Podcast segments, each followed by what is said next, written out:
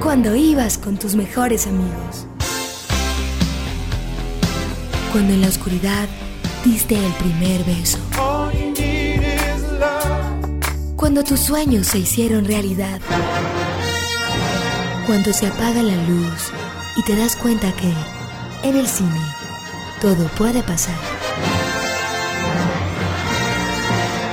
En el cine, el programa donde escuchamos lo que hay que ver.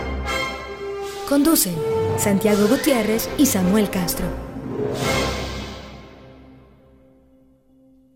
Buenas noches a los oyentes de UN Radio de los 100.4 FM. Buenas noches, Santiago, ¿cómo estás? Bien, Samuel, saludos a los oyentes. No sabemos en qué día estamos, Santiago. Puede que estemos repitiendo el mismo día Sí. desde hace mucho tiempo cada vez que decimos buenas noches, Santiago. Eso puede pasar y no sabemos. Vu sí. eterno. Si somos una parte de un juego de Dios con el tiempo, nos pueden escribir para que nos digan si sí o si no es así. Bueno, escríbanle primero a la emisora a unradiomed.unal.edu.co, al Twitter de la emisora que es UN Radio Medellín o al Facebook, a la página de Facebook que la encuentran buscando UN Radio-Unimedios. A nosotros nos encuentran, nos reclaman, nos eh, advierten sobre cosas que dijimos mal o dijimos bien en el cine arroba unal.edu.co o en el cine100.4 arroba gmail.com. A Santiago lo- le pueden hablar de muchas cosas, pero también le pueden hablar de fútbol. En su Twitter, en arroba San Gutiérrez J. Y a mí me encuentran en, en Twitter también, buscándome por arroba Samuel Escritor.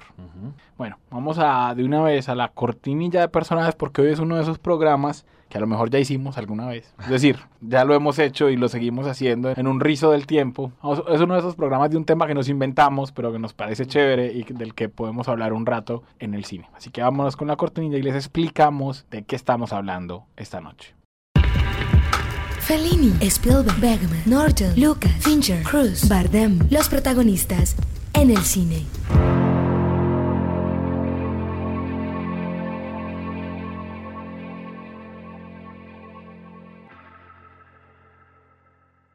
Santiago, vos viste cuando pensamos en este programa que yo no hablé de viajes en el tiempo, sino paradojas temporales, digamos, que son dos cosas distintas. Sí. O sea, porque viajes en el tiempo es Terminator. Es decir, los viajes en el tiempo son paradojas temporales, digamos. Pero hay más paradojas temporales. Las películas se han hecho, digamos, han- el tiempo es uno de los ejes transversales de la narración, pues, para que nos entendamos. Espacio y tiempo, si no crean que les estamos hablando de física, no se vayan a asustar. Espacio y tiempo, digamos que son importantes en la narración. Dónde se narra, dónde ocurre la historia. Y eso que llamamos elipsis es cuando uno en un guion logra que pase el tiempo. A veces lo pone y dice 20 años después. Y a veces no lo pone y uno se da cuenta. Pero el tiempo es también una de las cosas con las que uno puede jugar. Porque el cine finalmente también es un poquito de juego y un poquito de fantasía. Y ha sido muy usual que las personas que hacen historias para cine pues piensen en paradojas temporales. Que incluyen los viajes en el tiempo, pero que también están es decir, no solo los viajes al pasado, también están los viajes al futuro, también están las cosas que se repiten, las, las realidades alternas, los mundos paralelos que son otro tiempo. Eh, bueno, ¿cómo jugar con el tiempo, Santiago? No sé vos qué, qué, qué pensés como del tema. Me parece que es muy divertido. Sí, sí. Mm, mm, Y además tiene, a ver, sí, tiene como estas aristas que es un mismo personaje como diferentes opciones en el tiempo le cambian su destino. Un personaje fuera de contexto, que es otra o, o utilizado, un personaje que mueven en el tiempo y lo, lo sacan de su contexto. Ahora hablaremos pues de ejemplos de lo que estoy diciendo. Y otro es de plano que el cambio temporal es, es aceptado, digamos, por la gente. Y, y diría como hay que ese tres, tres tipos de películas, diría yo. Creo que la, la número uno para todo mundo, creo que es Volver al Futuro. Claro, total, sentido. total. Al menos para nuestra generación. Para nuestra generación, porque es que nosotros uno, uno sueña con que se le aparezca un DeLorean pues en la casa. Incluso no sé si vieron que el año pasado y este año lo volvieron a hacer. No sé realmente, tengo que volver a ver la película. Decían que el, el año en el que iba al futuro Michael J. Fox era el julio o junio del 2013. O sea, estamos donde iríamos. Que es lo mismo que dicen de los supersónicos en su época. O sea, ¿te acuerdas de esa serie animada Sí, que claro. decían Todavía- que había carros voladores y hablaban del 2000? Todavía no hay carros voladores. No son todavía- una maleta, Sí, no, todavía no no hay hay- robotinas. No hay anuncios en 3D de tiburón. No hay chaquetas que se autosequen, ni patinetas voladoras, ni... Ah. Estamos mal, estamos mal. O sea, Estamos el- quedados. Estamos quedados, o sea, eso es lo que pasa por no hacer lo que yo he dicho siempre. Entreguémosle el mundo a James Cameron. O sea, entréguenle el mundo y funcionará mejor, será un rápidamente estaremos en, en otro planeta con colonias, porque él es el hombre, él es el hombre para que maneje el planeta. De paradojas temporales, digamos que eso es un ejemplo perfecto, el de volver al futuro. Sí. Pero yo quiero que tiremos la cortinilla, Santiago, porque tenemos que hablar de esta película que nunca hemos hablado. Yo verifiqué nuestro historial, la hemos mencionado por ahí, pero no hemos hablado, y te lo juro, para mí, para mí personalmente, es de los mejores guiones que yo he visto en una película de, de todo el cine que yo he visto en la vida. Claro, algunos dirán, pero es más, claro, es, es más fácil o es mejor un guion de un drama, es más difícil, perdón, es más difícil hacer un guion de un drama. No, no, no. Esta película no solamente es la paradoja del tiempo, sino cómo se va desarrollando la película. ¿Y de qué estamos hablando? Bueno, metamos la cortinilla y hablemos de esta, se la voy a decir en inglés porque no, van a tener ni idea. Vamos a hablar de Groundhog Day. Straighten up and fly right. Nuevas viejas películas. Up and stay right. De los nuevos clásicos se habla en el cine. Groundhog Day, Santiago, haga usted la entrada de su título en español. El Día de la Marmota creo que es el nombre que se le dieron en español a esta película. Sí, en España la pusieron más horrible. Ese, ese fue el nuestro, el de Latinoamérica, muy bueno, pues porque finalmente, digamos que ese es el nombre real. En España la encontrás como hechizo del tiempo. Sí, pero cuando hablamos que, que, que íbamos aquí a comentar esa película, ¿sabes qué es el Día de la Marmota? Es, es, es un método que utilizan uno, los granjeros en Canadá y en Estados Unidos para predecir el invierno. Entonces se basan de acuerdo al comportamiento de la marmota que sale a hibernar y, y entonces ellos predicen cuándo va a ser el fin, porque ella eh, sale a hibernar el 2 de febrero, se supone. Entonces ahí es donde dicen que es donde termina. O sea, realmente es un, método que existe el nombre. A mí me No, pa- no, no. Yo no lo veía de dónde había como Te voy a decir, Punxsutawney es el real nombre del pueblo que lo utilizan donde ocurre eso. Lo que Sí. pasa es que no lo filmaron ahí, lo filma- filmaron la película en Woodstock, Illinois, Sí. que está muy cerquita de, de la ciudad, digamos, donde viven, donde no- se crió, digamos, Bill Murray, que es Wilmette, Illinois. Lo filman ahí porque era más fácil, pero tanto a Bill Murray como a Harold Ramis los han nombrado como personajes honoríficos o alcaldes honorarios de Punxsutawney, porque gracias a esa película, pues hoy en día no hay año en que eso no se llene de turistas, porque todos quieren ver el Día de la Marmota Real. Exacto. En. Woodstock, Illinois, hay unos lugares donde dice, aquí se tropezaba Bill Murray, porque todos los días se tropezaba. Ajá. Y hay una, una esquina que se llama la esquina de Ned, que era donde él se encontraba siempre con un vendedor. ¿De qué estamos hablando? Porque ustedes están diciendo siempre, siempre se tropezaba. Bueno, resulta que Groundhog Day, o el Día de la Marmota, nos cuenta una historia en apariencia muy sencilla. Ojo, eso es lo bonito de este guion. En apariencia es muy fácil de hacer. Y es que un tipo que predice el tiempo, eh, Phil, que se llama Bill Murray, que es el nombre del personaje que hace Bill Murray, perdón. Phil es un tipo mala clase, horrible, mal geniado, grosero, bueno. Y él va a Punxsutawney en un encargo con una productora que es Andy McDowell a hacer el cubrimiento del Día de la Marmota. Se hospeda en un hotel y nos cuentan todo lo que pasa en ese día, donde es horrible, donde realmente él se porta mal con la gente, la gente lo odia y él se lo odia eh, ella que es la que es Rita, que es el nombre de ella en el programa y el día se acaba. No, no, no me pregunten si no me acuerdo el primer día se acaba con que ellos se accidentan, no, no me acuerdo. Pero resulta que cuando el día termina, inmediatamente comienza el día siguiente y el día siguiente comienza igual Igual, igual, igual. comienza el mismo día con la misma canción en el radio reloj del hotel donde él se encuentra. Él no lo puede creer, él cree que está que le están haciendo una charla, que es muy graciosa la broma y no sé qué, pero resulta que todo el mundo va actuando igual, de la misma forma. Van diciendo las mismas frases, van actuando de la misma manera y cuando acaba el día, ese segundo día que vivió igual y vuelve al día siguiente, el día es el mismo día. Y a partir de ahí, la película que parecía tan sencilla se complica porque entonces es cuál es la reacción de un tipo como ese Phil cuando se da cuenta que su día es un mismo día para siempre. Danny Rubin, que escribió este guion, y creo que el guion es tan genial que no fue capaz de volver a escribir nada más. Es decir, él escribe en 1993 esta película y en el 2004 hacen un remake italiano que se llama Egia Ieri y es la misma cosa solamente que en una isla. O sea, l- es impresionante. Es un tipo que va como a un festival de garzas y no sé qué. O sea, ¿cómo puede ser posible que hagan el remake de una película gringa? Pero lo hacen los italianos que no, no he visto nunca ese, no he visto nunca esa versión. En esta película, Harold Ramis, ojo, Harold Ramis, para que lo reconozcan en sus mentes, es Egon en Los Cazafantasmas. Exactamente. Harold Ramis le había prometido a, a Danny Rubin, le había dicho que la película iba a comenzar ya con la maldición. Mejor dicho, en la primera versión del guion, a este man, una exnovia, a Phil, le lanzaba un hechizo.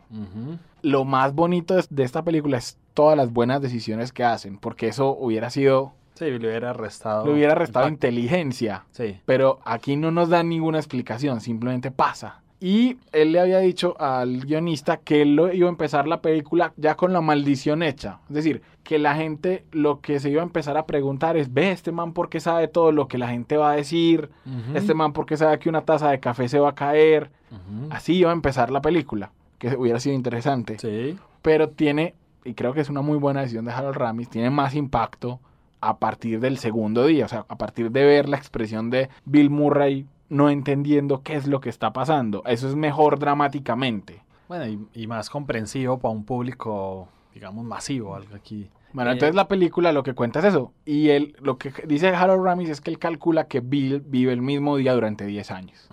Entonces lo que nos cuentan es todo lo que pasa. O sea, él, él trata de hacer cosas cuando se da cuenta que siempre va a comenzar al mismo día, entonces intenta suicidarse. Y Ajá. cada vez que se suicida, vuelve y comienza en el mismo día. A mí me parece que lo que hace es una... O sea, lo, lo bonito de la película es que nos muestra cómo sería alguien humano en esa situación. Entonces él por un momento se aprovecha y entonces se acuesta con todas las mujeres del pueblo porque, las, porque tiene tiempo para conocerlas. También que ya en algún momento en la primera cita ya es la cita perfecta. Luego trata de hacer cosas que nunca había pensado. Entonces roba un banco. Luego le da la depresión y entonces se quiere suicidar. Luego dice que aprovecha el tiempo, entonces empieza a ir donde una profesora de piano, siempre a la primera lección, pero como van 10 años, entonces al final él le dice, no, yo ya voy en esto, yo ya voy en esto, y entonces la primera lección es que al final termina tocando una pieza de Rachmaninoff y desarrollando sus talentos, y finalmente eso es muy bonito, volviéndose mejor persona. Eso es lo que pasa finalmente. Sí, sí, Él no, se va volviendo mejor persona. Exactamente. Una transformación interna, digamos. Una metáfora un poco también. Sí, yo no sé a vos, a mí me encanta esta película. Es una comedia muy inteligente y recomendable. Hablando de eso, otra comedia, no tan comedia que maneja esto de lo temporal es también Woody Allen en, en Midnight in Paris. Claro, Que él va la total, noche, utiliza claro, la noche como una... total, es una paradoja temporal, porque es un viaje en el tiempo, Sí. pero en un carrito y solamente de noche y solo lo vive él. Exactamente. Pero cuando viaja en el tiempo, él sigue viviendo en la noche siguiente de ese París, claro, total. Exactamente. Eh, el- la, o sea, el- el- la paradoja temporal es muy atractiva, porque te voy a decir, porque el cine lo que hace es contar cuentos, no novelas. Entonces, por ejemplo, el viaje, en el, el viaje en el tiempo funciona perfecto porque hay muchos cuentos de ciencia ficción que cuentan una paradoja, cómo se desarrolla en un par de páginas y eso es más o menos lo que cuenta una película. Eso, eso eh, es lo que ayuda, digamos, a que las películas con paradoja temporal sean tan atractivas. Yo iba a decir era que Groundhog Day es una gran comedia romántica también. O sea, todo Sí. lo que pasa es finalmente una comedia. Es una comedia, Sí, pero una tiene una pareja par- realmente protagónica y una pareja, sí. Sí, tiene varios elementos. Tiene humor negro un poco. eh, sí, es... ¿Te parece que hubiera funcionado si como quería Harold Ramis, el protagonista fuera Tom Hanks. Hombre, Tom Hanks da tanto rango. Sí, que pero él, podría, él lo que dice es que finalmente no escogió a Tom Hanks porque era demasiado nice. Sea, era Sí, es verdad. Es que vos le crees ese personaje eh, De malparido. odioso, de malpa- Sí, está buscando la palabra para a Bill Murray, definitivamente, porque él se ha encargado que más allá de la pantalla ese personaje tenga. O sea, él va a los Oscars y se sienta a hacer caras así como de pretencioso y no sé qué tanto lo sea de verdad. Sí, es, es también como una... Incluso él se burla de sí mismo. ¿Te acuer- Sí. No sé si te acuerdas que en Zombieland a él van a la casa de Bill Murray y. Bill Murray se vuelve zombie. Ah, no, no, no, no vi ese capítulo. no. Eh, bueno, entonces... eh, no, la película. ojo. Eh, no, esa película sí. Vamos a hablar de otras películas con paradojas temporales. Sí, ahí ya, ya hablé, digamos, de, De- Night in Paris. Hablemos de Do- otras... 12 monos, por ejemplo. No, ya mismo, metamos la cortinilla es y hablemos de, de videoteca, aunque es un nuevo clásico, pero para que mencionemos varias. Hello. My name's Forrest, Forrest Gump. You were afraid to be my dad. I didn't want to get into trouble. You talking to me? You talking to me? Well, then who the hell else are you talking to? Talking to me? Películas para la casa, en el cine. Uy, no, 12 monos, eso sí que es una gran película de paradoja temporal. Sí, sí, digamos es que la paradoja temporal es una manera un poco como que de retar al espectador, que Terry Gilliam lo hace en todas sus películas con o sin paradojas temporales, pero le gusta mucho, incluso este tema del tiempo lo manejan varias. Sí, en, Los Ladrones del Tiempo, Time Bandits, Sí. eh, lo maneja también, pues digamos que el- lo que pasa es que el varón de Monhausen es una es historia como, lineal. sí, pero en un tiempo, Sí, es verdad. Pero sí, tiene momentos como de oníricos, Sí. podríamos decir, que, sí, sí. Que, que juegan ahí con el tiempo. Digamos, esta película es no es original, es basada en un cortometraje, pues es- sí es, sí es, pero digamos es un... sí, pero, pero basada pues muy, muy, realmente, si uno ve la. YT, uno dice, no, a ver, basado, pero hay un gran desarrollo pues de guion. Sí, hay un gran desarrollo. Con un Bruce Willis que me parece que está bien potencializado porque Bruce Willis funciona bien cuando es, entre comillas, héroe de acción frágil, que Sí. es el papel que hace ahí. Sí, que lo van golpeando, que va sangrando, que se le van cayendo los dientes, Exacto. que uno lo va viendo como... Sí, él, él no funciona para el héroe eh, Perfecto, inmaculado. inmaculado, sí. No, él se- mientras se va ensuciando es muy, muy bien. Yo no estuve tan... A mí no me gusta eh, tanto el casting femenino de, de 12 monos. No, es... no sé.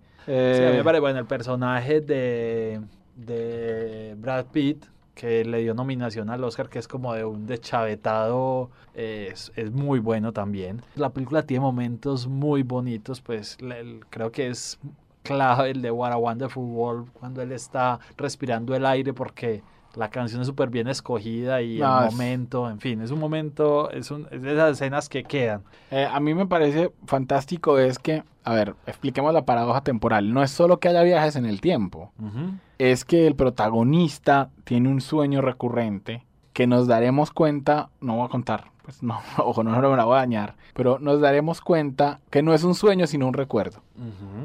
Pero eso solo lo comprobará después. Como lo pueden ver, ese- estas películas son de las que requieren un poco de concentración. O sea, la verdad no es una película cuando uno esté un domingo y no quiere pensar, porque es una película que requiere concentrarse para no perderse en el, en el camino. ¿Qué otras se te ocurren, Santiago? Porque es que de, ter- a 12 monos nos gusta tanto que hay que ponerla en, una, en otro programa de nuevos clásicos y hablar de ella así en extenso, como del Día de la Marmota. Yo metería un aporte hablado en español, que me gusta mucho, una película que se llama Los Cronocrímenes, de Nacho Ujú. Vigalondo. Véanla, se consigue fácilmente en internet.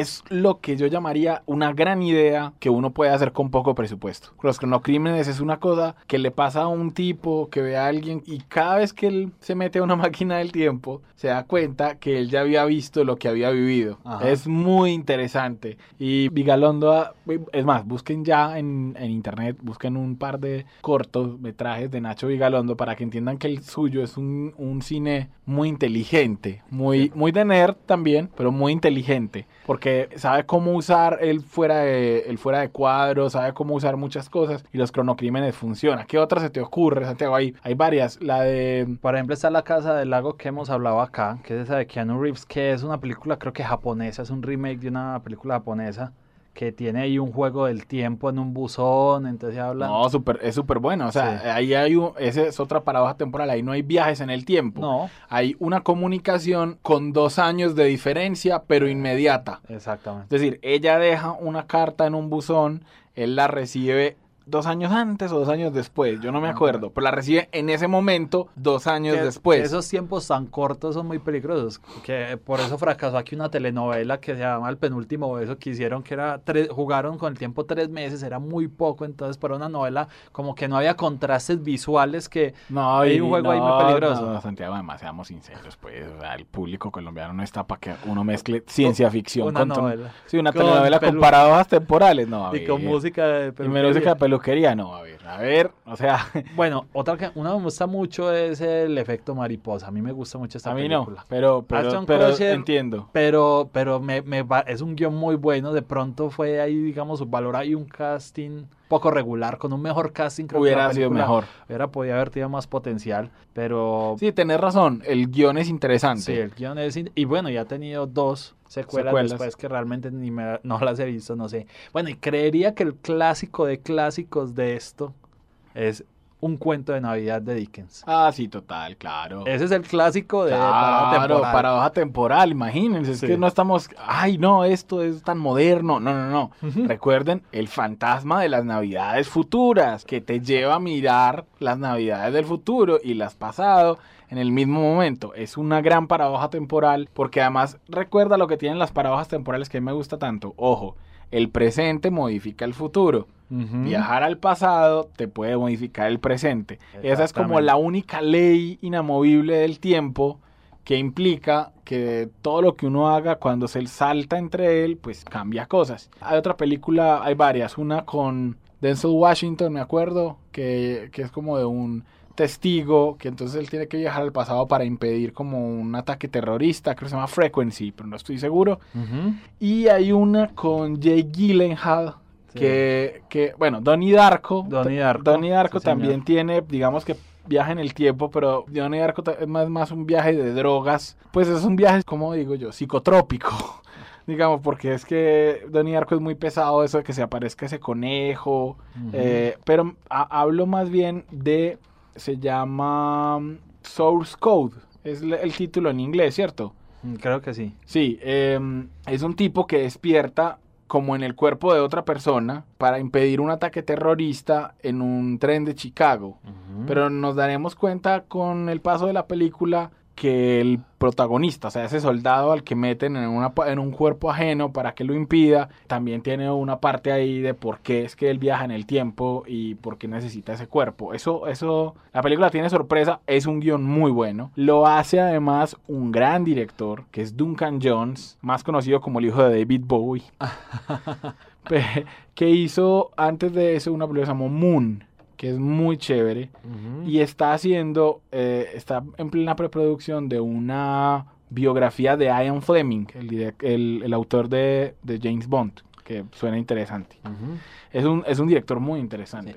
Oye, había una serie de televisión hace poco que también el, Ah. el protagonista leía el futuro en un periódico. Que Que ya nos metimos con televisión Santiago, pero claro, esa era, o sea, aquí se llamaba como las noticias del mañana. eh, algo así, exacto. Era una serie regularcita, pero de series de viajes en el tiempo. Pero tenía ese clip, o sea, es muy interesante de este tipo de películas cómo justifiques el tema claro, de Y series me- de viajes en el tiempo, viajeros. a viajeros. Y pueden ver hoy en día en Space, pueden ver El Hombre Cuántico, Quantum Leap, que Ujú. es una maravilla de serie. Hoy se siente un poquito lenta.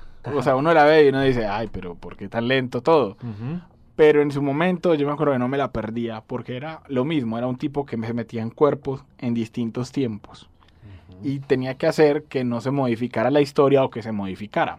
de acuerdo a, a unas cosas que le, le decía un computador amigo. No sé qué otras se les ocurren. Sé que de una vez les digo. No, y de que- viajes en el tiempo sí que hay. O sea, aquí hicimos como, quisimos cerrar un poco acá. Sí, sí, que fuera paradoja temporal de viajes en el tiempo. Lo que les digo, pues Terminator es una película de viajes en el tiempo. Sí, no, pues ahí ya sí, ahí entraríamos Time Cop, que era policía en el tiempo, de hecho se tradujo, incluso, incluso creo que una de las búsquedas más de Harry Potter hay una que juegan con el tiempo, ¿cierto? Como para lo cambian y ellos Sí, van claro. moviéndose. De una vez les pongo la película que hay que ver, de una vez. Anoten ahí. About Time. Director y guionista Richard Curtis. Ah, el sí. mismo de Cuatro matrimonios, un entierro. La película perfecta. De Notting Hill y de... Exactamente. La película perfecta. Combina viajes en el tiempo con comedia romántica. Señoras y señores, no tiene pierde. Y además actúa Rachel McAdams. Te lo dejo así. Te lo dejo así. Ay. Acabemos con esta recomendación. ¿Cuál es la canción, Santiago? Ah, sí. De Ray Charles. Sí, de Ray Charles, You Don't Know Me, que suena específicamente en Groundhog Day. Los vemos si el tiempo no empieza a andar en rizo, si no empezamos a repetir esta semana. Nos escuchamos dentro de ocho días aquí en el cine. You don't know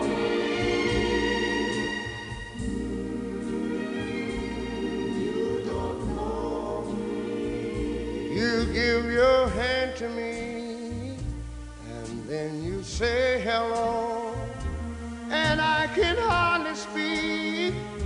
My heart is beating so, and anyone can tell. You think you know me well, but you don't know me. No, you don't know me. No, you don't know the one who dreams of you at night and longs to kiss your lips and longs to hold you tight. Oh, I'm just a friend. That's all I've ever. Cause you don't know me. No, you don't know me. For I never knew the art of making love. Though my heart aches with love for you. Afraid and shy, I let my chance go by. Chance that you might love me too. Love me too. You give your hand to me, and then you say goodbye. I watch you walk away beside the lucky guy. Oh, to never, never know the one who loves you so. Well, you don't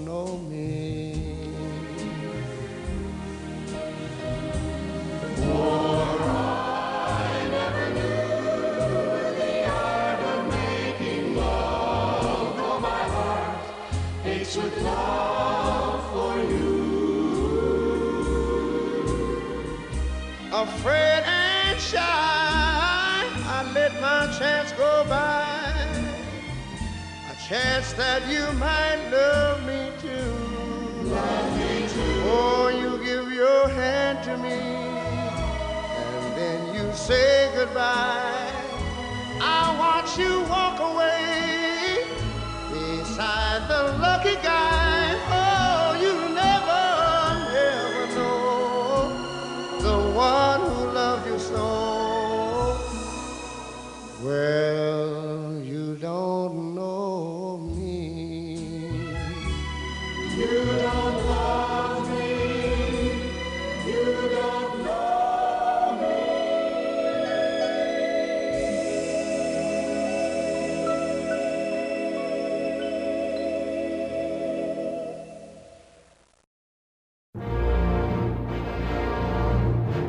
Cuando ibas con tus mejores amigos.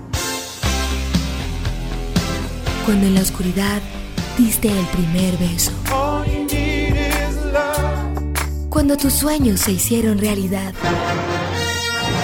Cuando se apaga la luz y te das cuenta que en el cine todo puede pasar. En el cine, el programa donde escuchamos lo que hay que ver. Conducen Santiago Gutiérrez y Samuel Castro.